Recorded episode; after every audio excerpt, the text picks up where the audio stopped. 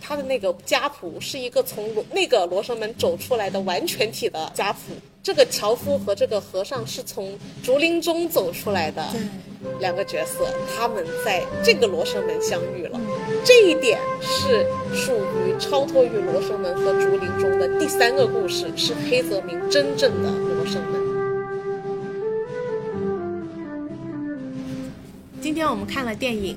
《罗生门》，就它虽然叫《罗生门》，但这个故事的主体其实根据它的另外一个作品叫做《竹林中》，也被称之为《密林中》，作为这个故事的主体，然后加入了《罗生门》的剧情。因为当时据悉，也是因为光《竹林中》这一个故事的小短片剧情，它的篇幅太短了，嗯，不足以撑起一部电影，所以他当时就呃想着把两部就是《罗生门》加《竹林中》合在一起来创作这个故事。它核心讲什么呢？就是在一片密林中，一片竹林中发生了一个案件，嗯，有一个樵夫偶遇一个死尸，然后报案之后抓了相关的涉案人员，每个人来陈述这个案件的事实，但是每个人陈述的事实却截然不同，这是核心的故事。然后后续呢，就是听到了这个故事的其他人在罗生门下又有一系列对应的反应反应，嗯对，所以它是通过这两个故事构成了《罗生门》这一部电影的。看过这部电影之后，最大的感受就是觉得，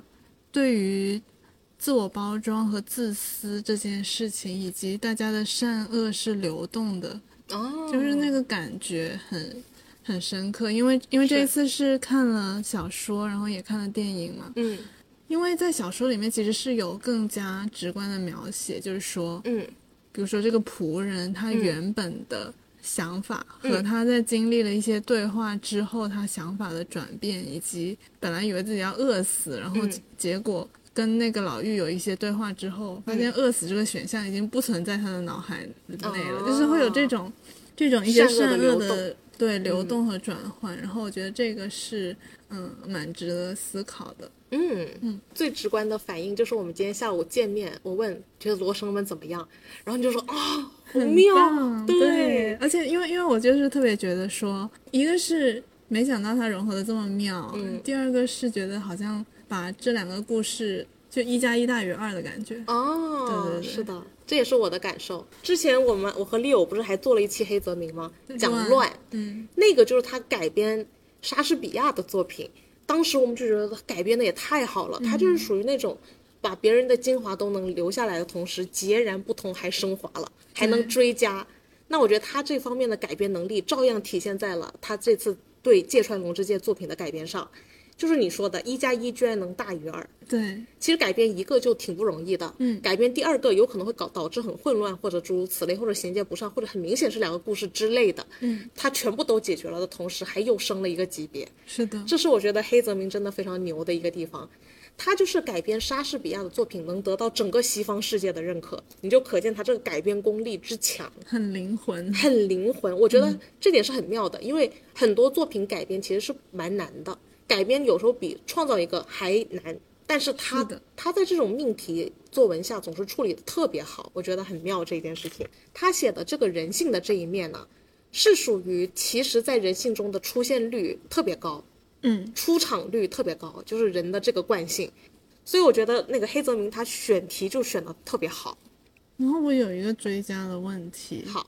既然这个电影它的主体是竹林中，为什么要叫罗生门？对啊，为什么是以罗生门来命名？我觉得它这个主体是剧情的大的篇幅在竹林中，但是它的内核在罗生门。嗯，竹林中是现象，罗生门是答案，嗯哦，OK，所以我觉得故事还是要叫罗生门，哦，或者说从标题的响亮度上，也是罗生门听起来更响亮，就看起来就更有那个感觉。嗯，形容大家日常生活中的下意识自我包装，用的也是罗生门，而不是竹林 中。竹林中就听起来有点弱。是好像有一种武打片、武哎侠片的感觉。是有点有点地狱之门的那种无间道那味儿，嗯有一点对对对 OK，那我们现在梳理一下剧情。好，先讲一下电影的剧情。嗯，这个电影开始呢，就是在罗生门下。罗生门其实是位于京都平安京中央通的南北大道，也就是朱雀大道的最南端的，呃，一就个是个地名。一个地名。对，那在经历了两三年连续的各种灾难之后，他被洗劫一空，荒废不堪。嗯，最后竟然演变到了，呃，连没人认领的尸体都要拖到此处丢弃的地步。呃，因此这里是一个比较阴森的地方，是没什么人在这儿的。是所以电影开始呢，就是在某日的黄昏，嗯、有三呃，其实是有三个人在这里避雨，嗯他们分别是一个樵夫，嗯，一个仆人，还有一个和尚，嗯，樵夫和和尚呢，他们两个就在聊天，说他们最近经历了一个特别费解的一个案件，嗯，他们怎么都想不通到底发生了什么事，在罗生门下思考竹林中的案件。对的嗯所以他们就跟那个仆人讲述了这个案件，嗯这个案件其实就讲的是在竹林中发现了一位男子的尸体，与这起案件相关的樵夫、和尚、捕快、采花大盗、女主以及亡灵界巫女之口的证词。大体的故事就是死者和骑着马的女主，他们两夫妇在竹林中前行的过程中碰到了采花大盗，采花大盗看到了女主呢，就起了色心，而且他也有色胆，他就想要得到这个女主。嗯，这也是为什么他们三人之间有了纠纷。对，嗯，那女主呢是在死者丈夫的注视下被这个采花大盗玷污了，但是之后到底是谁杀的，这个死者到底是怎么死的，却每个人都说出了不同的版本。嗯采花大盗的版本就是说，嗯、这个女主在跟他亲热了以后，其实就委身于他对被嗯他降服， 对，没错。然后呢，这个女主就让他杀了她的丈夫，嗯，她就把她丈夫给杀了。但是采花大盗的意思是，虽然是要杀，但是要光明正大的杀。所以对，她当时本来是把她丈夫绑起来的，她就故意给他去松绑，松绑了，然后后决要斗决斗一一场。就一副很 man 的样子。对对对对对，嗯、女主的版本是她在被玷污以后，嗯、她想她非常恨这个采花大盗，她想让她的丈夫去把那个人给杀了，嗯，然后结果她看到她丈夫的眼神就是那种很冷漠，对然后觉得很鄙视她的那种眼神，对于是她就把她的丈夫给杀了，是，嗯嗯然后这个亡灵呢，她是因为是代表这个丈夫这个死者所说的话嘛，然后嗯她的版本呢，就是在女主被玷污以后，嗯，然后他们把她松了绑，嗯，松了绑以后呢，嗯，松了绑以后，那个采花大盗就说：“我现在也要走了，嗯就是就是你们好自为之，我已经得到我想要的了，嗯然后我就要走了。嗯然后那个女主呢，也也哦，然后那个女主也跑了，嗯对吧？嗯女主也跑了，就留她一个人在那里。然后她觉得悲痛欲绝，于是自己自杀了。嗯在自己自杀以后，她其实是把刀捅进了自己的心口，嗯然后结果后面是有一个人不知道是谁把那个刀给拔出来了，然后就让他流血而亡了，嗯这样子。所以主要是这几个版本。在讲完这几个版本之后，樵夫他就站出来说，他们说的都是谎话。嗯他说他其实在旁边目睹了这一切。嗯，那他的这个版本呢？嗯、是说在采花大盗玷污了女主之后，他求女主要嫁给他，嗯去做这个压寨夫人。嗯然而女主呢，却去给丈夫割开了绑她的绳子，嗯让她与采花大盗一决高下。嗯，但是丈夫却说他不要这个被玷污的妻子了。嗯结果采花大盗听了以后就觉得啊，那这个女的也不值钱，就嗯又没了兴致，嗯也不想要女主了。就他们就觉得女人就是这么没出息。嗯然后这个女主就大怒，她就斥责自己的丈夫说：“你要杀我，你也应该先杀了这个采花大盗，再来杀我。”嗯，然后又跟采花大盗说，她其实早就想从这段婚姻中解脱了，即使是委身于他，也未尝不可。嗯她说：“记住，女人的爱是要男人把一切抛诸脑后，凭腰里的刀才能获得的。”嗯结果两位听后呢，就有点不得不开始战 斗，为了他们自己的男子气概嗯。但是却不是那种很英勇的决斗，而是各种闪躲、 各种摸爬滚打，真 的。嗯，所以我觉得这样才接近于真实的打斗。对对对，还蛮真实的，对一点都不是那种很 man，然后说什么武艺高强，完全没有这些滤镜。对，然后最后呢，就是采花大盗把死者给杀了。嗯结果女主逃跑了，然后彩花大道也没有力气再追了，因为她实在太累了。 嗯对，这个是最后这个所谓的旁观者他讲述的故事。 ，OK，然后在这之后，他们就听到了在罗生门那里有一个婴儿的哭声。嗯，在他们看到婴儿之后呢，这个仆人就去把婴儿裹着婴儿的那个棉被啊什么的给抢走了。嗯这个樵夫就很接受不了，说你怎么可以这样做？嗯你怎么可以这样子对一个婴儿？嗯然后彩华大道就说：“人不为己，天诛地灭。就是嗯我自私有什么错吗？嗯你不是也很自私吗？嗯那把刀难道不是被你偷走的吗？嗯这就衔接到了之前那个亡灵说，嗯，那个男主是呃，等于是说他死被于一人把短刀，对，就是他说有人把他的剑拔走了，是于是他慢慢流血而亡了。是所以其实，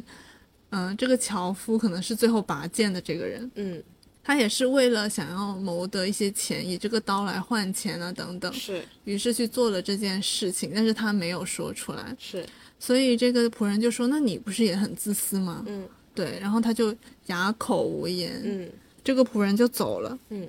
这个和尚就是在这整个过程中，他都处于一个非常挣扎的状态，嗯因为他始终相信世界是美好的，人应该要诚实，嗯应该人与人之间应该有基本的信任，不然的话，这和地狱有什么两样？嗯那在这之后，和尚其实就一直抱着这个小孩。嗯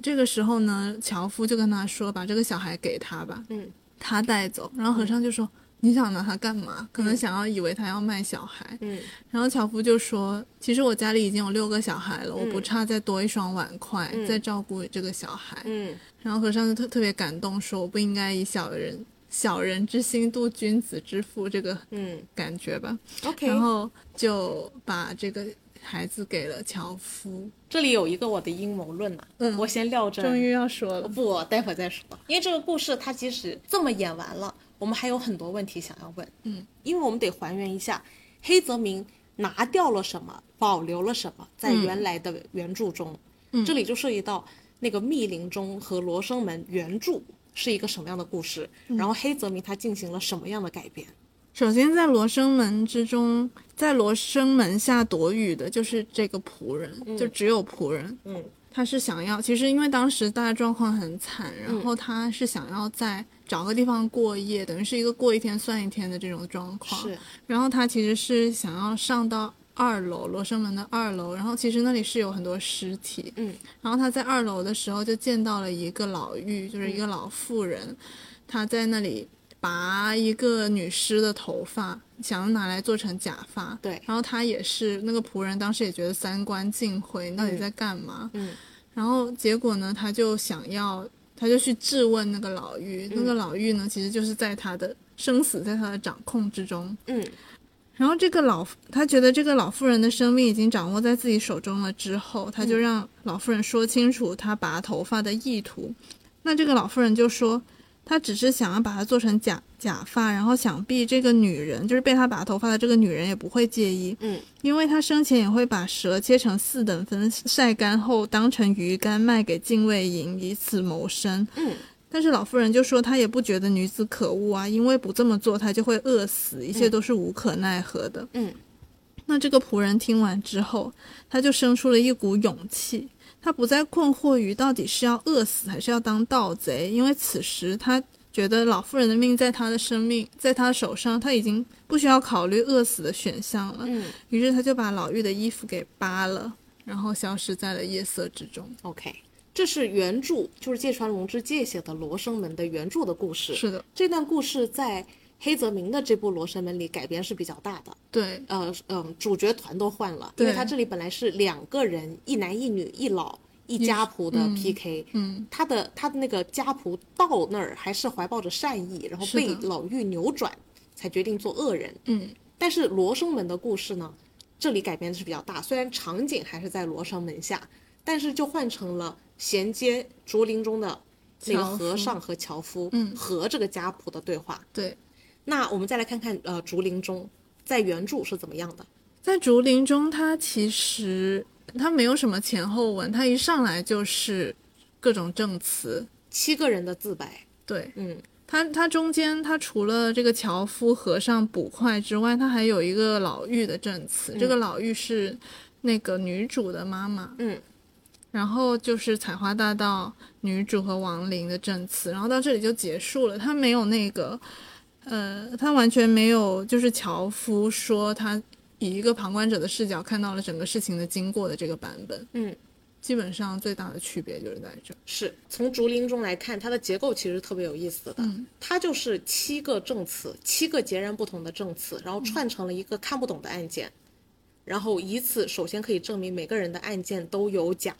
都有造假的部分，对，然后造假的逻辑呢，就是以自己利益最大化、嗯形象最大化的包装，而形成了他们故事的版本。对，但我觉得这里就有几个有意思的问题要先问一问了。你有没有发现跟我们平常看到的案件不一样？别的案件是努力的撇清自己杀人这件事情，在这个故事的版本中，大家就争 做最后对动刀的人，对，为什么会这样呢？为什么大家都要争做这个动刀的人？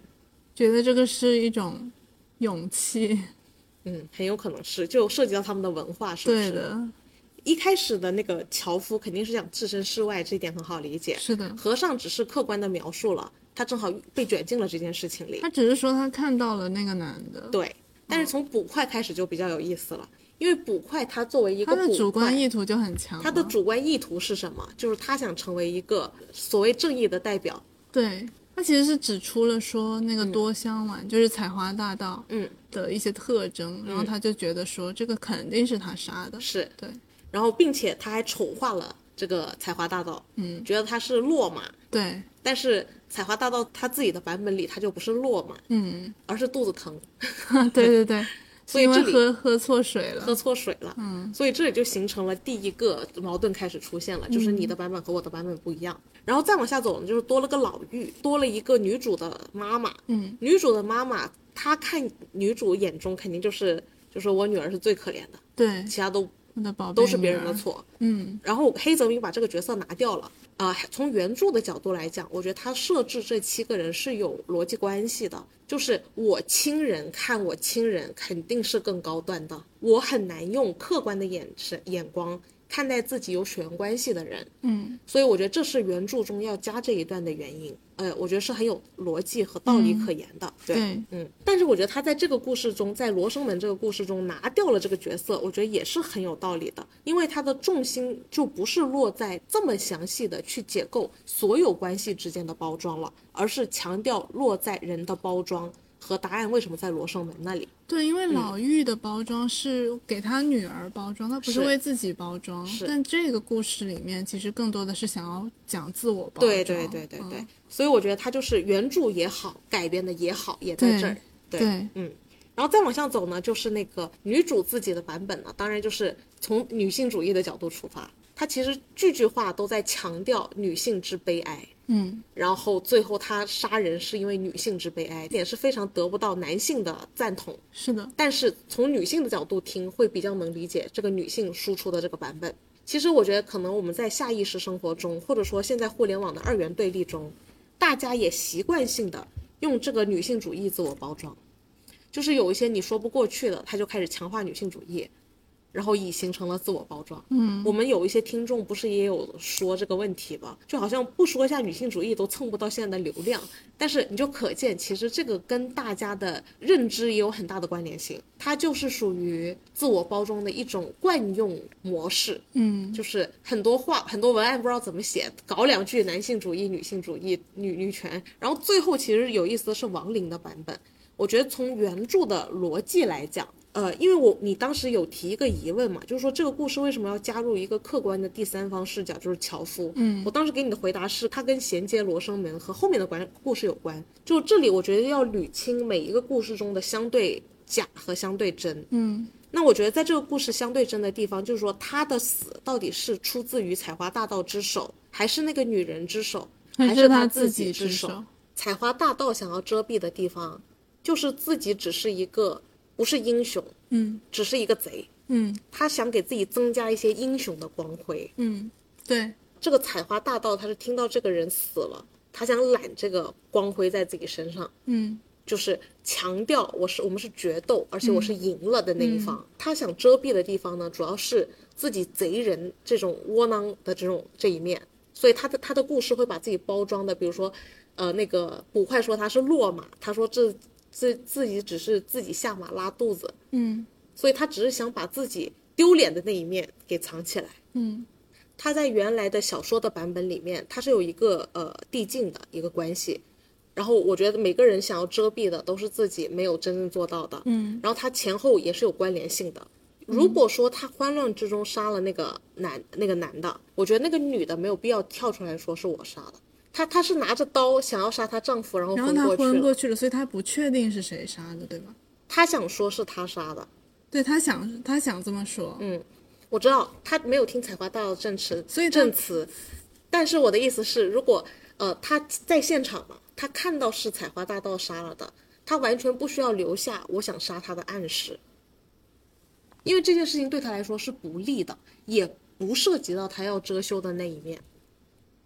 他只他只想强调自己会被人嫌弃，他想遮羞的那一面是他其实嗯有为多香丸倾倒，有被驯服，但是他还是贞烈的，还是想向着丈夫的，只不过是丈夫不要她，她想遮蔽的是这件事情。我只是说相对真相，我只是想强调大家想要遮蔽的是什么，嗯想要保留的真相，他们认知的真相是什么，那你觉想要得藏男的是主什么，想要藏的是什么？对，不是不是被就是杀的丈那个人丈夫，对死者，死者想要藏的是什么？嗯，就是一方面他的窝囊，他对跟多多香丸的对决是对窝囊的，对，对，所以他如果自杀不是自杀，要么就是藏多香丸的窝囊，要么就是藏他其实是被女人杀了，也很窝囊，所以他最后要说是自杀的。要么就是藏，嗯，要么就是想要做一点深情的人设，对，他想要藏的是这方面，呃，就是看是多香丸杀的，或者是他老婆杀的，嗯，这两件事情对他来说都很窝囊，对所以他都得遮蔽。对，所以我觉得他自杀这个环节，也是要打一个巨大的问号是的。的，但是可以知道他想遮蔽的是什么。嗯他想遮蔽的就是一方面，这个女的背叛了他，宁愿跟采花大盗走，同时他也打不过这个采花大盗，死的相当窝囊。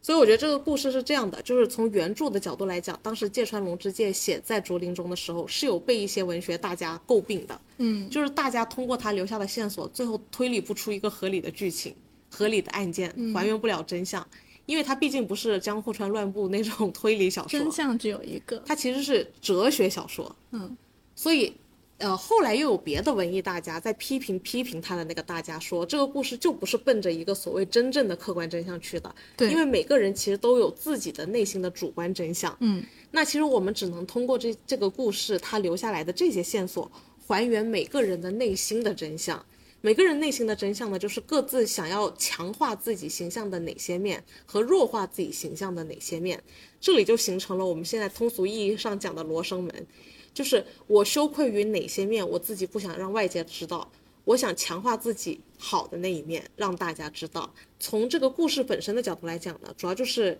呃，采花大盗想让自己哪怕被抓了，也是以像英雄一样的形象被抓。嗯，所以他的故事中就会强调我是公平决斗的，然后我赢了。嗯，我窝囊的和那种贼人的那一面是被弱化了的，而强化了他像武士般一样堂堂正正男人的这一面。嗯，然后女性的故事呢，女性她其实根本就是臣服于采花大盗的雄风之下，她想遮蔽的呢就是自己贞，她她想遮蔽的呢就是自己骚浪贱的那一面，而强化自己贞洁刚烈的那一面。所以她最后是因为难以忍受，呃，她丈夫对她的指责，觉得你是个贱人，其实是看她丈夫反而是看到了她的真相，让她起了杀心。我觉得这里倒挺吻合她想遮蔽的内容。嗯他想他想遮蔽的内容就是自己是个贱人，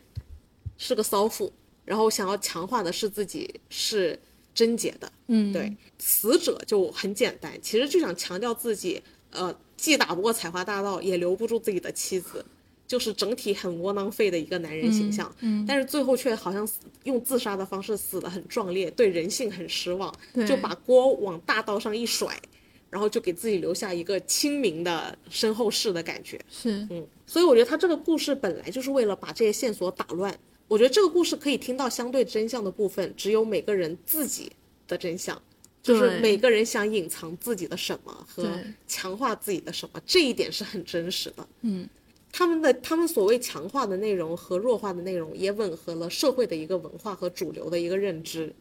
还原至此，我们不妨来聊一下，呃，这个故事中出现的樵夫。整个《罗生门》它改编的特别妙的，其实就是怎么把这两个截然不同的故事衔接在一起。嗯，其实就是靠樵夫这个角色作为最核心的人物，把两个故事串联在一起了。对，也就是说，其实原著中的第一个说的樵夫，他乍看是个旁观者，他其实也参与到了整个故事的剧情中。它其实就是跟原著的最后那里衔接上了，就是是有人把那个包刀刀拔了，对让他流血身亡。对，然后嗯就是对，因为真正插入体内的那是一把镶满宝石的短刀。对，那其实第一个发现整个案件的樵夫是贪了这把刀，是的，那贪了的这把刀的樵夫也顺理成章成了后半段罗生门故事的主角。主角，嗯，在原著中，这个亡灵的版本呢、啊其实就是为了告诉大家，所有人都是谎言，这里没有一个真相。嗯，那那其实担当这个角色的，现在又跑到了樵夫那儿了。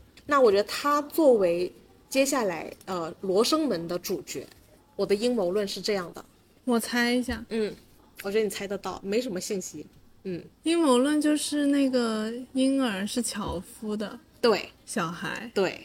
因为其实片头他们一开始坐在罗生门下就说，楼上有五六具尸体。对樵所以夫他说：“我的孩子有六个。啊，好可”怕，鸡皮疙瘩来了啊吗？？你虽然猜到了，鸡皮，但是更那个，对不五对？六个啊，这首先五六个，一开始开篇说了楼上就有五六具尸体，最后樵夫说：“我有六个孩子。”这里的五六句和六个，就是心里发麻，我现在你都猜到了，你还心里发麻，啊就说明他这个改编真的很绝妙。这样设置的话，樵夫在这个故事的衔接中就很绝妙了。嗯， 这才是真正激活《罗生门》这个故事的 God，OK，、亮点。 OK，罗生门是一个什么地方？就是给大家丢丢尸体的地方。嗯，那其实樵夫丢的尸体就是自己家已经死掉了六个孩子，因为剩一下个的都养不起了，因为一个都养不起了。因为有可能他说的五六句，就是有一句没死透，就是最后他抱走的婴儿，所以他说上面有五六具尸体，不确定是五具还是六具。不是那个婴儿，我觉得他就是想要遗弃他，嗯是所以放那儿让他自生你自放着灭放着的就从五具变成六具了嘛对？如果是个婴儿，你最后不抱走的话，对罗生门上放的就是樵夫的六个孩子。啊，他最后能抱走那个小孩的原因，是因为他已经贪污到了那把短刀，他至少能养一个了。嗯，OK，对啊，因为其实我觉得是有道理的诶，因为我在想，当时他暴走的时候，我就在想，嗯一个是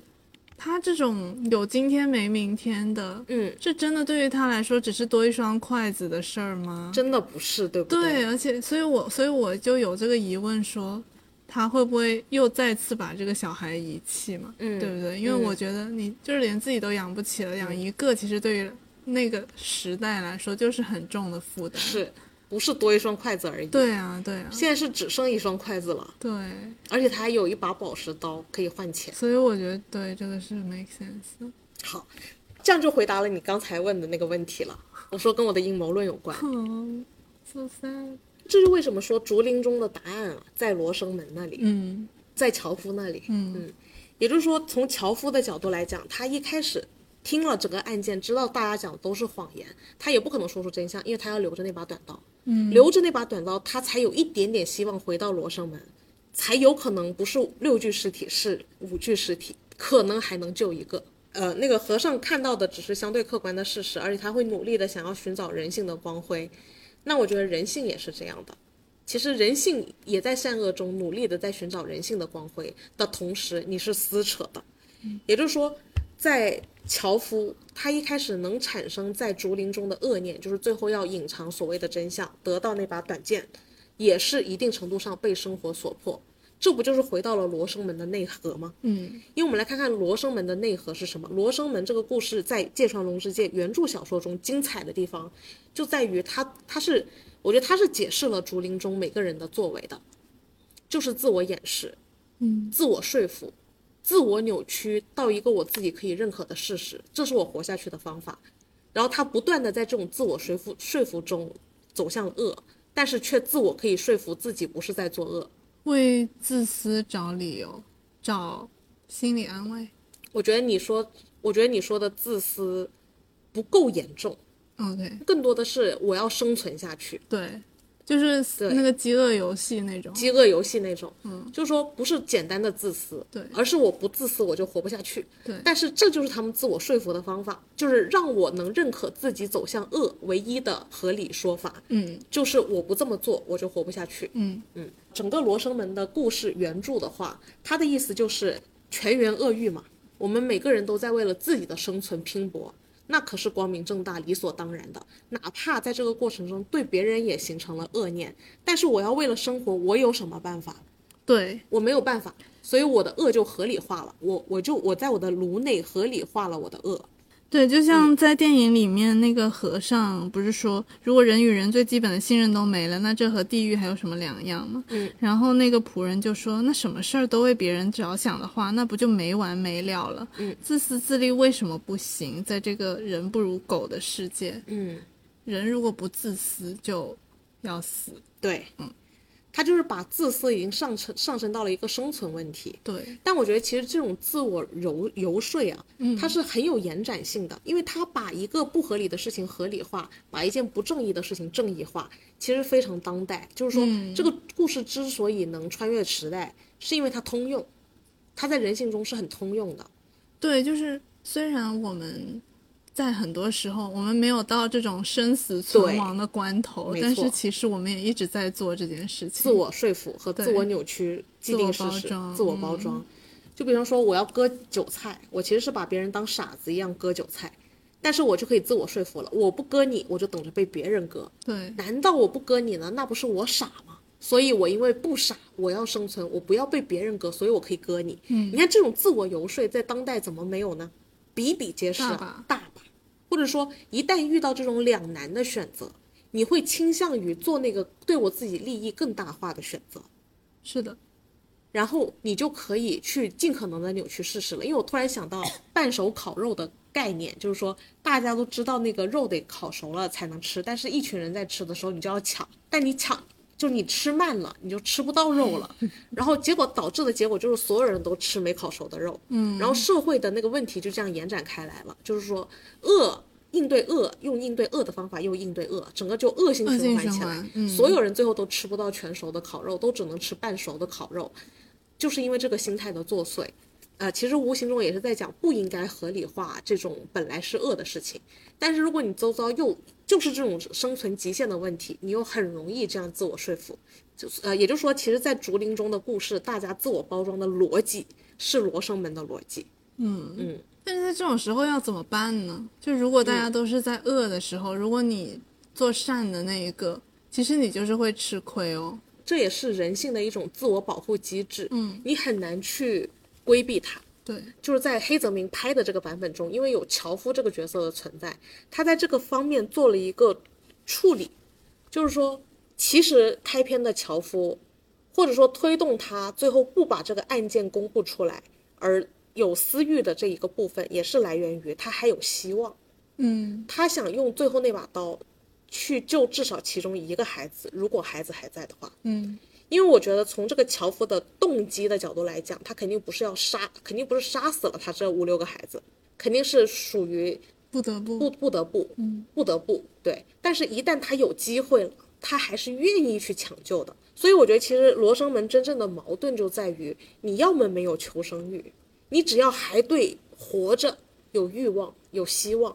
你很有可能又会陷入这种恶性的循环中。嗯这里涉及到了敏三妹，其实， ，OK，因为那个两个警察组不是有一个白皮跟那个黑皮说，不要放弃欲望，有欲望的人才有未来。嗯那我觉得同样的概念放回《罗生门》里，因为事实上你会发现，真正的大亮点是在樵夫那嘛。嗯他其实也不是一个就是天生想做恶人，或者说他之所以做了那个恶事，是因为他还有希望，他还有那个欲望在，他还想走下去，他他就是因为想活下去才作恶。那其实跟整个罗生门的故事一样，我因为想活下去，我才在作恶，然后只不过在这个过程中开始把自己的恶合理化，然后并且延展开来，社会就越来越恶。我们能不能规避罗生门的这种恶的延展？嗯，就是这个故事真正的矛盾点是在于，如果你要完全规避的同时，你也放弃了求生的欲望。完全规避你的意思是说放弃作恶的这个想法？，对，完全不作恶，可能同时我也放弃了生的希望。嗯，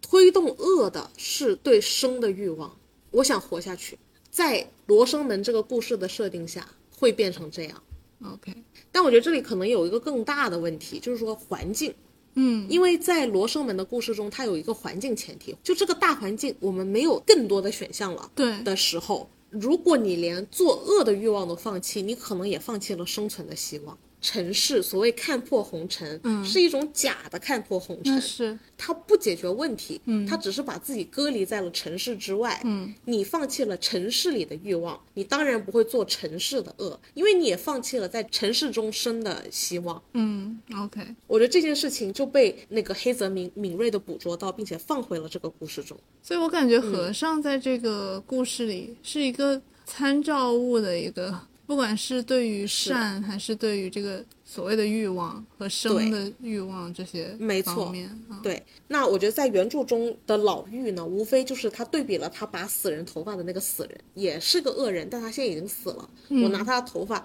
呃，首先我也不判定他生前是个恶人，因为我们并没有什么差别，我们是彼此能理解的，所以他这里也是一个有这样的一个类比的关系，就是驱动大家作恶，其实恰恰是因为环境和我想要生存的欲望，和如果我没有欲望，我就是和尚。那这个世界也会毁灭哦，你仔细想想哦，全是嗯 确实和尚的时候，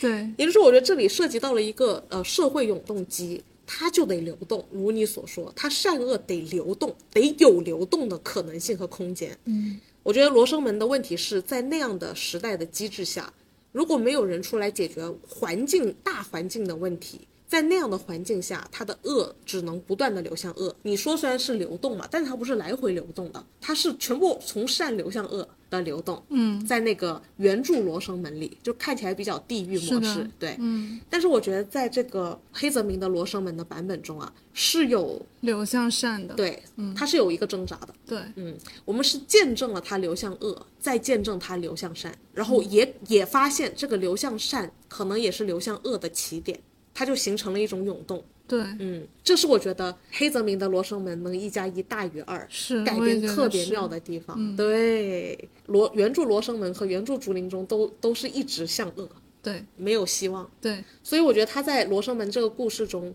他读完芥川龙之介的作品之后，他有一个深刻的思考和反思，他也在追问、why 为什么会这样？为什么我们只能流向恶？我们会不会忽略了流向恶的动机？其实是有一个原因呢。当然，我觉得这里听起来很像战后日本对自己帝国主义行为的一个硬解释，但是谁说这个解释不是真相呢？如果日本不是经历了关东大地震，他们不对外侵略，他们随时都会遇上下一场大地震。日本这个民族不想办法解决这个问题，他真的没办法，他真的他会不断的挣扎。关键是解决不了的问题，它就流向恶了。但是你谁说它流向恶的原点不是因为有生的欲望呢？嗯，所以我觉得这里呢就反向的开始破译整个黑泽明的《罗生门》了。那如果我们做把樵夫作为你讲，在《罗生门》那里出现的那个家仆，还是听到了你恶的行为，但是对你的恶合理化了自己的恶。就是说我能理解你樵夫为什么要隐藏那个东西，我可以理解，因为现在生存很难嘛。对所以我拿别人的衣服也很合理。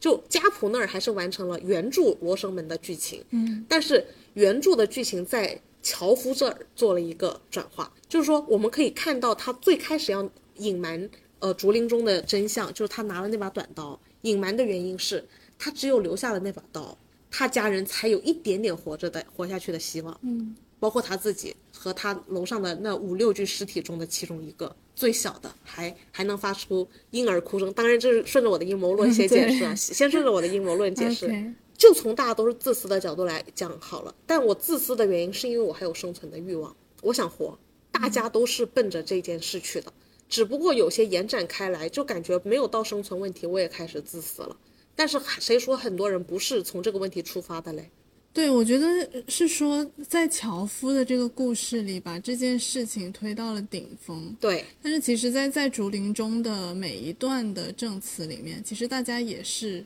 自私的，对，但是没有到这种生存的地步。没错，对，就这这个事情是可以延展的，对对对，对，呃，延展的延它展的的程度有点不一样。对，他就是会不断的把自己的行为合理化，对，这是一个内核，但是原最初的原点还是有一个原点的，嗯，这个原点还是因为我有生存的欲望，也就是说你完全没有生存的欲望之后，你当然不会作恶，因为你根本不 care 对，别人对你的看法或者你对别人的影响力，但是这个世界也会因此而毁灭，所以我觉得这里就形成了一个这样子的天然矛盾困境。嗯，那我觉得其实真正的解决方案还是在于这个社会是不是只给了你这样子的一个生存窘境，嗯，没有给你创造新空间的余地。你在有他们且那个，在这个罗生门的背景下，其实是没有什么余地的。是的，对，所以他们也不得不这样做。是在竹林中的人，是不是已经被逼到了这种境地呢？还是说只是一种惯性？我觉得是惯性，哎，我也觉得是惯性。嗯那我觉得我们这个时代出现了那种，比如说自我说服，嗯，也是一种惯性，对而不是一种绝对的窘境。对，因为我对们现在其实是选择很多的，没错，嗯，包括这种选择割别人韭菜的人，他其实也有很多别的选择空间，但他不去选择，这就是河马要去抢老百姓生意的时候，中央点名批评的地方。他可以选择去研发高科技，他不，他为了收割韭菜和赚钱，他就去跟老百姓抢卖菜的生意，而且他赢定的。嗯，所以我觉得这里他已经形成了自我说服了。我的公司那么多人要养，我们不去做这个生意，大家就没有办法赚那么多钱。我觉得特别多，就是无处特不别在，无处不在。但这些都是惯性了，是不是？是啊，大嗯绝大部分情况下都是吧？我觉得，是，就绝大部分就是除非惯性是说你像在这个故事里面那个罗生门的那个时代，或者说像冉阿让的这种，嗯对吧？联动一下悲惨世界，是那是没有选择，就偷面包，嗯这种嗯，这种是比较极端的，因为你你已经到了是最基本的一个生存权的问题。是。但是你看，我们刚刚说到了，它跟欲望有关，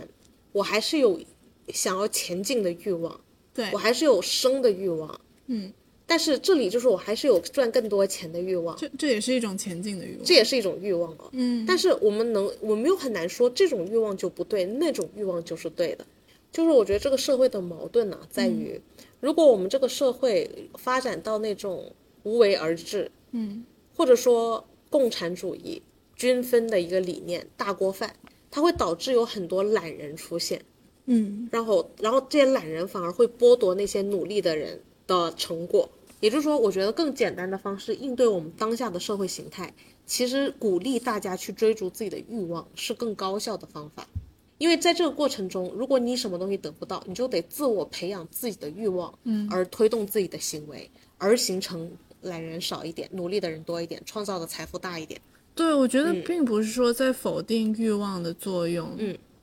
呃，关键是他有别的选择，他没选择，对啊，他有很简单的很别多的选选择对他都没选择。对，就包括阿里，他有很多别的选择，他都不选择，就选择卖菜。就 BAT 下面就是哪里有竞争对手，我就我就买我就买谁啊？是，这是为什么每个国家都会有反垄断法，是因为这些大拿他们要去竞争这种小行当是赢定的，一定的。赢定的。那也就是说，我觉得从我们这个角度层层反向倒推的话，真正的问题浮出水面的还是社会问题，嗯，还是一个大环境问题。就说人就是有这样的一面，而且我们发现人的这一面还不能完全拿掉，因为他你可能共同拿掉的是他生存的欲望。你如果完全拿掉了欲望，恶的那一面可能就不会延展了，但是整个社会也会没有。对，肯定也是不行，就是整个社会就不进步了，大家就躺平了。哎，没错，也就是说，在人性就是罗生门的人性循环和恶的延展，和到黑泽明的罗生门，他都已经讲了人的这个行动力的自驱几乎是不可更改的，嗯，因为你更改了还也会有别的后果延展。我既不能放弃我对生的希望，我我控制我的恶也是有前提的，这个前提就是社会环境问题。嗯嗯，那所以我们从这里就可以反向倒推，其实真正要讨论的问题还是整个社会机制怎么平衡。我们既需要人性欲望的这一面，去对人自驱的行动力进行推动，嗯，同时我们又得控制那就是给恶惩罚呀。嗯，其实社会也也是在往这个角度调整。对，就比方说要反垄断呐、央视要点名批评某些人啊，呃，只是我觉得不够强烈而已。我觉得主要是要要看，比如说做了恶的事情之后会得到什么样的惩罚，然后这个惩罚和够你不够？和你做恶以后能获得的相比，它的那个得失，对，对，我觉得你这里提出了一个很好的法律问题，嗯就是我之前有看国外某些呃惩罚一些，比如说名人明星啊，嗯，他们的惩罚的那个量级的设定啊，它的设计就是每个人罚的价格是完全不一样的，它的鉴别标准就是要罚到你痛为止。嗯，其实就是你刚刚说的那一点，就是说你所获得的利，最后能不能被你所呃造成的恶的惩罚给吃掉，对，而且你就会知道，说我做这件事情是不值得的，不值得的。对对因为我觉得现在很多就是这个问题嘛，是就是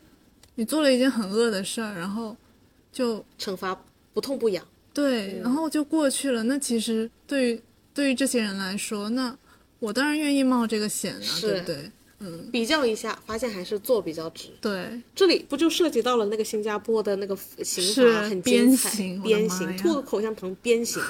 只有到这个时候，人性的那一面才知道怎么做选择。是的。而且我觉得你刚刚说的那个，嗯，就是根据个人的那个财对产实力情况来罚也是的，对，因为像，嗯、就比如说什么抽烟，室内抽烟罚多少钱呐、或者是说，比如说在香港乱扔个垃圾罚三五千块，之前不是就是有有新闻说，人家就给你这么多钱，然后我嗯是就是要做这件事儿，是因为他对于这些人来说，这钱不算什么钱、啊，没对错吧？，没错，所以他还是愿意做这件事情。但是像是的鞭刑这种，就对谁来说都都很不值痛嗯得。 对，就是要罚到痛。从个人的承载能力来讲，对，我觉得这才有那个真正的管控的意义。嗯，因为事实上我们发现，就是人性欲望这件事情，在罗生门的故事中和自我包装的这一面，也不能被完全放弃掉。嗯，因为你同时放弃掉就是生的希望，就是最后樵夫的行为了。对，他如果不想拿那把剑，说明他也不想回去，怀抱一定的希望，看看罗生门上的孩子还有没有活着的。但是其实也是社会中不必不可少的力量，嗯，不然社会也会毁灭。如果大家全部都没有欲望，低欲望，那就是要怎么样罚到你痛为止。嗯，然后我觉得我们现在的刑罚的有自身不够合理，还需要迭代的地方，就是我们刚刚其实说到的罚的不够痛。很多人他你惩罚他的方法完全在他承受范围内，甚至他用同样的方法很快就能赚回来了，他根本不 care 这点惩罚的时候，他在这个天平中就会恶的那一面就会增强。特别是那些家暴、家暴啊，还有嗯那种拐卖妇女儿童的这种，是的，这种我真的不能忍，因为他是典型的罚的不够重啊，就完全是没什么法，没什么罚，根本不好吗对痛。啊，对啊，嗯，我觉得这里跟我们的文化也有一定关系。就比如说，你家里的私事是你的家事，别人不能插足。嗯，那这里的权益就争取不到。呃，就如果我能看得懂你的自我包装，其实我也更了解你了。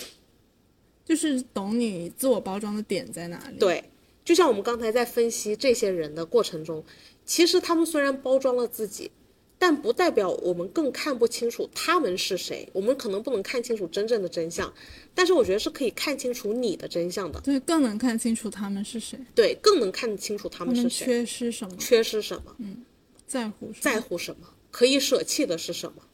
嗯所以我觉得反而可以看到人的真相，就是这种自我包装。所以首先我觉得，嗯，不管你要自我包装和和不自我包装，其实都很真相，都很关于你的真相。哦，我懂你意思了，哦，就是我在自我包装的同时，其实是暴露了真实的自我，哎，没，错。所以你越包装自己，其实你越暴露自己。比方哎，说嗯那，这个跟善恶之间的关系是？有些问题会上升到善恶，但是在这个问题上，它主要是靠靠樵夫从竹林中流向那个罗生门的时候，就把自我包装这件事情和善恶结合了。嗯，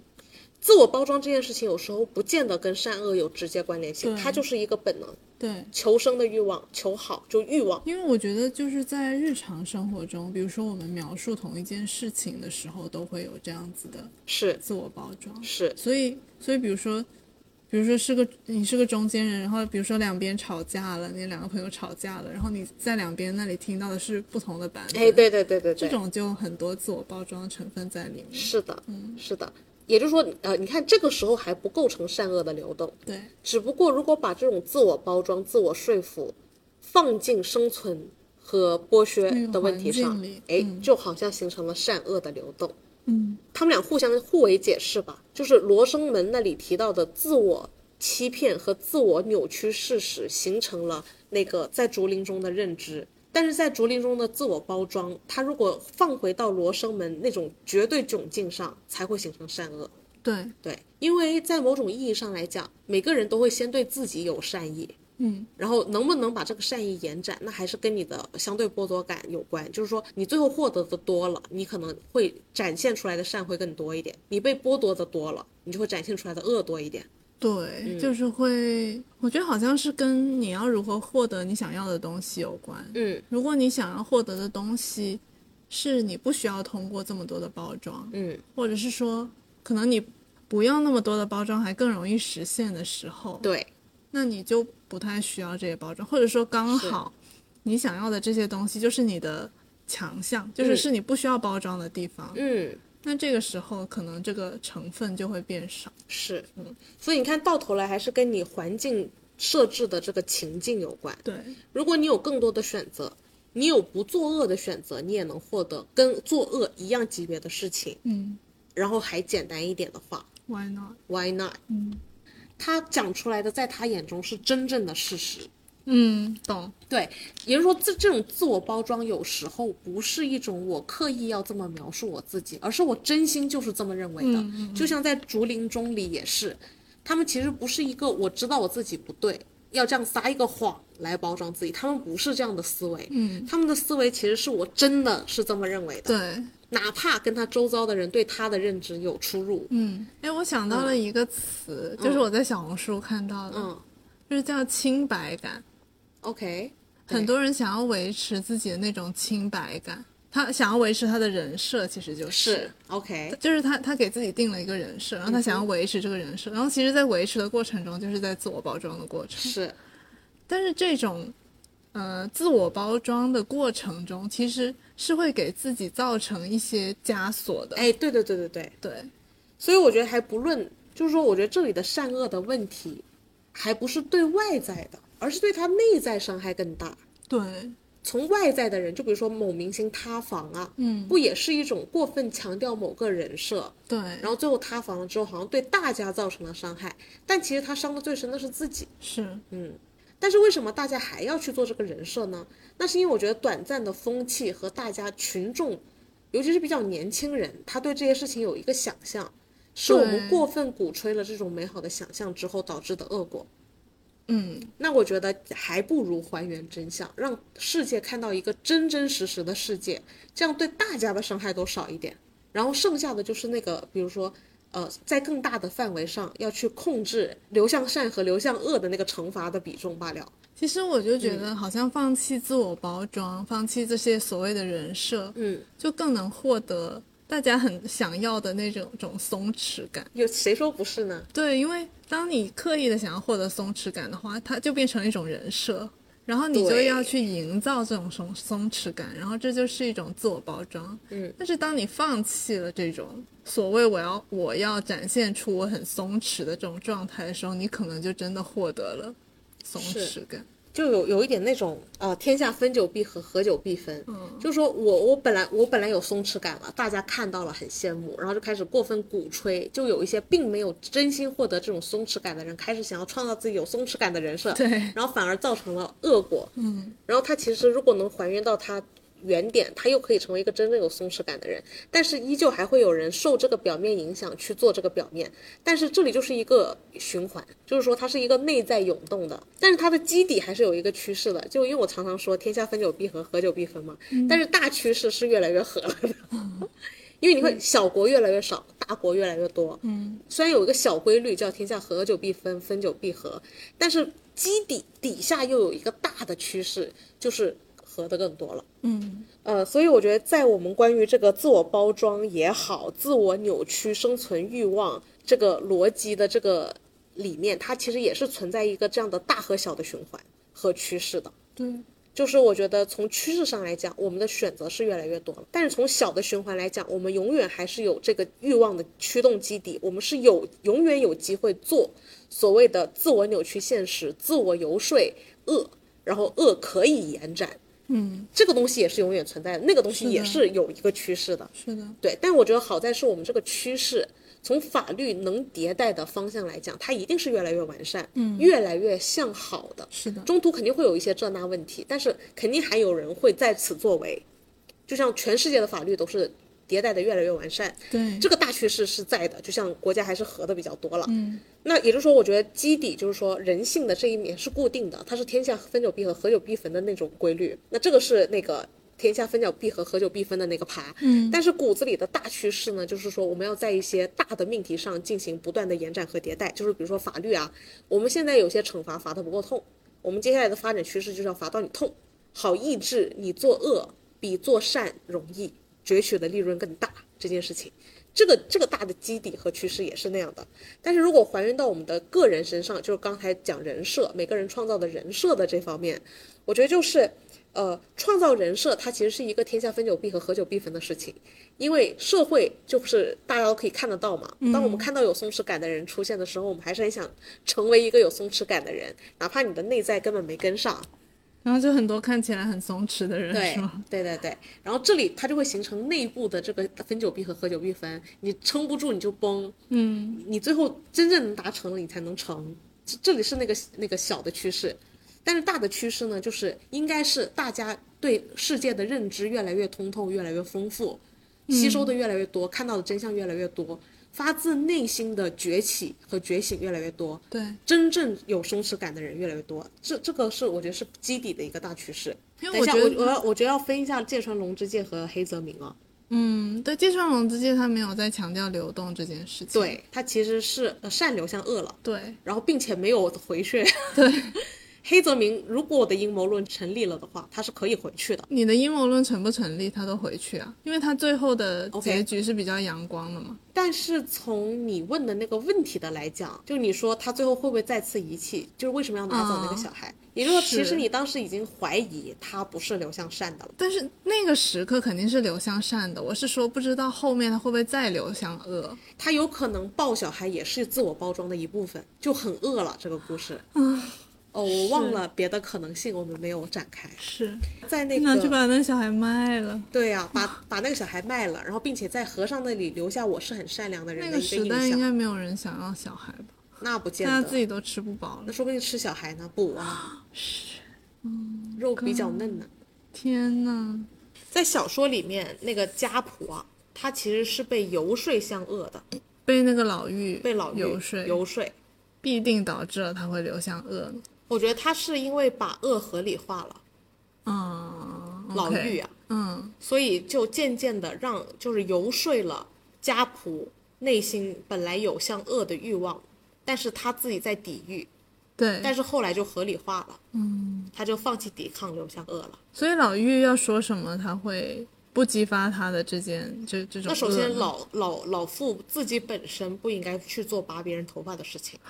所以就已经注定了。 但是老妪能拔别人头发拔的那么心安理得，也是因为他拔的这个女的卖蛇，嗯，当鱼，嗯，那也就是说这里其实形成了恶的传递。对就是一层层说服。我能理解上一个人恶，于是我就说服了我自己。我就说服了我自己，我还能说服其他人，嗯然后恶就这样延展开来了。嗯，那在呃黑泽明这个版本的《罗生门》里，大家其实都能认知到，人就是会自我包装、自我游说，嗯，自我觉得这就是应该的，嗯，这就是现实，呃，大家不都是这么觉得的吗？那我又有什么错？就像我不指责你，你有什么错？你凭什么来指责我？我有什么错？但是从和尚的角度来讲，还是指责的；从樵夫的角度来讲，他也没有放弃过对内心的谴责。对，但是他是在谴责的前提下，他依旧是做了，嗯，这是他和家仆的一个差别。是的，家仆他已经是已经完全自我说服成功了，他不像在原版《罗生门》那里有一个被说服的过程，他就是从一个结果倒推的思考。就我觉得就就很很典型的是，呃，呃，其实黑泽明是建立在了芥川龙之介的基础上追问了。嗯，这里面的这个家谱，嗯，他已经说服过自己了，是就是他已经是芥川龙之之介那个故事的完成版对的那个家谱，哎，但是樵夫他还在挣扎中，是就他是在黑泽明看完了芥川龙之介的家谱之后，进一步的对家谱进行了追问，嗯，用和尚的善和挣扎中的樵夫嗯再追问，对，就说那就是既定事实了吗？那就是永恒了吗？那就是人类绝对的窘境了吗？嗯，源头是什么呢？没有别的可能性了吗？那我觉得是体现在了最后樵夫的这一幕上。对，因为很妙的是，嗯在小说里面最后他说的就是仆人消失在了黑暗中，是嗯所以就也留下了一一定的遐想空间，是嗯，，就走进了黑泽明版本的《罗生门》的故对对事对中，对对然后最后的结尾却走向了光明。对那个黑泽明对芥川龙之介的《罗生门》的进一步追问，对，他这里到头来是有个源头的，源头就是环境。是的，但凡环境还有提供别的选项的机会，大家还是会有可能做善的选项的。穷尽了人性，问向了社会，有没有更多的可能性？嗯，为什么在这个故事中每个人都要争做杀人犯呢？不是常规来讲应该是撇清杀人犯吗？嗯那我觉得它跟环境的使然也有一定关系。比如说，日本强调武士道，更对，强我调觉得尊跟严，这个挺有关系的，对嗯，然后这个女人文要化，贞洁，对，对女人不能是骚浪的。它其实这些都跟社会束缚有关系。就像樵夫，他之所以要去偷那把宝刀，没办法诚实，是因为他就是要救他的孩子。嗯，那我觉得用这个樵夫来解锁前面的人物，就是为什么那个女的不能忍受她丈夫对她的轻蔑的眼光，她其实这是嗯个社会问题。是，就是男生可以三妻三妻四妾，女人就是要保持贞洁。男生出轨好像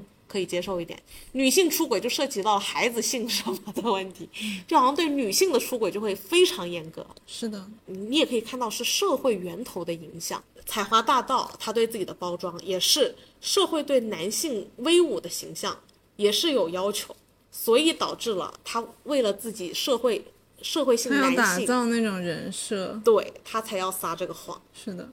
这就是为什么这部片虽然主体是竹林中，它要用罗生门做解释，嗯，因为最后的米角在罗生门嘛。对，对，它其实是一个地名，它是一个环境名称，它最后用环境名称形容人性了。那我觉得这里其实也有一个大的指向，就是其实我们是有一个源头的，对，他其实是把罗生门，因为罗生门在当时的时候，嗯，它从一个应该是一个曾经比较嗯繁辉华对繁华或者是辉煌的一个地方，它、嗯因为它里面应该是有各种，比如说佛像啊，嗯或者是很多可能宝藏等宝物啊等等，然后嗯结果是因为在。连年的这些什么地震啊、灾祸灾祸中，然后大家因为太穷了，吃不上饭，然后都过来把它洗劫一空。是就是它是一个很落寞的，就是当时日本的一个落魄的形象的代表，是就是一个从盛转衰的是的这，样子的一个很绝望到到一个非非常惨的，就是大家把尸体没人认领的尸体都遗弃在那里，变是成的这样子的一个地方，是把它跟当时的社会环境做了一个很强烈的隐喻。嗯，没错，我觉得前提还是社会环境是一个怎么样的氛围。嗯，人性就在那，它是死的，你也又不能拿掉，对，它就在那，那它完全是因为环境激发出来的。那也就是说，如果我们想要呃去处理这种人性既定的东西，你要调控的不是人本身，而是环境、机制，就我是们的刚刚涉及到的法律等问题。是这件事情应对一个死的东西，要调的是环境，所以是环境对你的影响激发了人性中本来既定的事实的存在，然后延展出了这些现象。比方说冉阿让要偷面包，对，就是在开车的时候，嗯，我刚回国的时候开车特别的文明，哦，刚刚回国的时候，嗯，嗯，很愿意让别人。哦，然后就有一次我去看要去看球赛，然后就在那个场馆旁边，我就找不到停车位，嗯，然后那边就是特别多车，然后我要转弯的时候，那个直行的车道是没有一辆车愿意让我走，嗯嗯然后我就在那里等了很久。嗯，后面我爸就说：“你这样子，你等半个小时都不会有人让你，嗯是没有人会让你。你自己不，你自己不找地方插进去，你不去抢的话，是没有人会让你的。”嗯，然后我就觉得好像跟这个情况挺像的，是的就是说在这个情况下，你不能去指望用你的善意，或者是去指望别人的善意对，去获得那个机会，是嗯嗯，你就所以我现在开车就是凶了起来。用我爸的话说，就是猛了很多，哦，说说白了，你刚刚有提到了两个环境差，一个是国内，一个是国外嘛。国外地广人稀呀、国内就是密集的地方，人又多，车又多的。对，它那个位置是不够的，嗯，就涉及到你就会被激发出这一面。对，你看到没有要争抢，对，其实反过来，哪怕你在国外，但是一旦不是地广人稀了，嗯，也是跟也会中有国这这样的些量问体题也会有一模一样的问题。对，这里没有人性差，不能说你的人性更善，我的人性更恶，没有这种说法，对啊是环境的问题。是，嗯，因为就好像我们以前总是说什么国内大家过马路都不等红绿灯啊什么的，嗯，那其实你在国外大家也不等啊，是啊，就是就像我们上次在那个《悲惨世界》里面聊到的，人嗯没有内战、呃外战这种说法，全是内战。国内的人和国外的人，就是人没啥差别，嗯，在人其性实上。是的。跟很多外国朋友聊天的过程嗯中，就会发现其实我们的内核是很像的，就一模一样，就是对人的内核。对人的内核，它就是以生存作为前提。对人性是死了就摆那儿。嗯，它是它如果没有这个东西就全死了，所以它是一定要有这个东西的。嗯，剩下的是环境建设的问题。对对对嗯对，对对，芥川龙之介的《罗生门》也好，在竹林中也好，通过黑泽明这个版本的《罗生门》也好，嗯，其实真正的启示是我们要认知到人有这一面，嗯，而且我们可以意识到的是，过分的包装是被逼的，被环境所迫。过分的包装对于个人而讲，个人而言其实是有害的。嗯，你长期以往，你的心智、你的认知、你的理解和你恶性循环，它其实是有害的，还不是善恶，它就是有害。对对，所以我们就可以，我们就得认知到这件事情，然后把作用力核心是要放在环境的建设上。我们要理解，其实人性的这一面，它是靠环境的左右而被左右的。所以其实要做的是改变这个环境，没错，优化这个环境，嗯不要把矛盾太放在人与人上，其实是很好理解的人与人这方面的包装。嗯，如果你在这方面包装，就说明你现在生活的环境它有这个对你的要求。对，如果你感觉到困苦，就是因为你对自己的自我包装而困苦，那说明这个环境需要优化。如果朋友之间的相处，你在我面前必须很努力的伪装自己，那就说明我们之间相处的方法，我给你施加了额外的压力，导致你得过分包装才能跟我相处。你可能需要换一个朋友，也不是，我觉得如果是真的朋友的话，应该要告诉他，当我发现你有这个过分包装当之然后，当然，这个我们先不延展，我们还嗯是回到对对对罗生门吧。回去回去对，所以我觉得这个故事从黑泽明版本的《罗生门》的角度来讲，就是一方面它是追加了思考在原著芥川龙之介的《罗生门》和《竹林中》嗯的基础上，人为什么要这样，根源是什么？嗯，他把整个人性的流动都追根溯源了一番，这也是我觉得为什么黑泽明的改编很厉害的地对，方。很厉害，他就能站在原著的前任的肩肩膀上，巨人的肩上，嗯，再往前看，对。就会让你有一种也不是只是改编，因为如果你只是改编，你不能超越他，大家会觉得你不如他。是，他能做到超越，就是说他一定是超越了，我们才觉得他的改编好。是的的原因是他站在了芥川龙之介的罗《罗生门》的基础上，他还追加了思考。嗯，真的，真我觉的得特别妙，真的。他的那个家谱是一个从罗那个罗生门走出来的完全体的家谱。嗯，这个樵夫和这个和尚是从竹林中走出来的对，两个角色，他们在这个罗生门相遇了，嗯，然后做出了一番新的问答。对，这一点是属于超脱于罗生门和竹林中的第三个故事，是黑泽明真正的罗生门的故事。对，而嗯且就是会感觉说，呃，原著的那个《罗生门》，它在后面还会有故事，然然后竹林中呢，它是会一直发生的对，故事，就是说嗯，它不是，虽然它现在用的还是那个案件，但是其实这种案件就是会一直发生，是所以。所以它更进一步的地方是在罗生门那里更进了一步，对然后竹林中它就继续沿用，对和去重复，哦我觉是得这也很妙。嗯是，而且它转换的也特别灵巧。对，从罗生门走出来的人和竹林中走出来的人，再一次的相遇在了罗生门下，对的，进一步的追问了罗生门是什么，然后最后形成了这个答案。所以我觉得米角就是在罗生门里，所以它要叫罗生门。所以它要叫罗生门。嗯，好了，那我们今天就先聊到这儿啦，好的，那我们下周再见喽，好，下周好再见，拜拜拜拜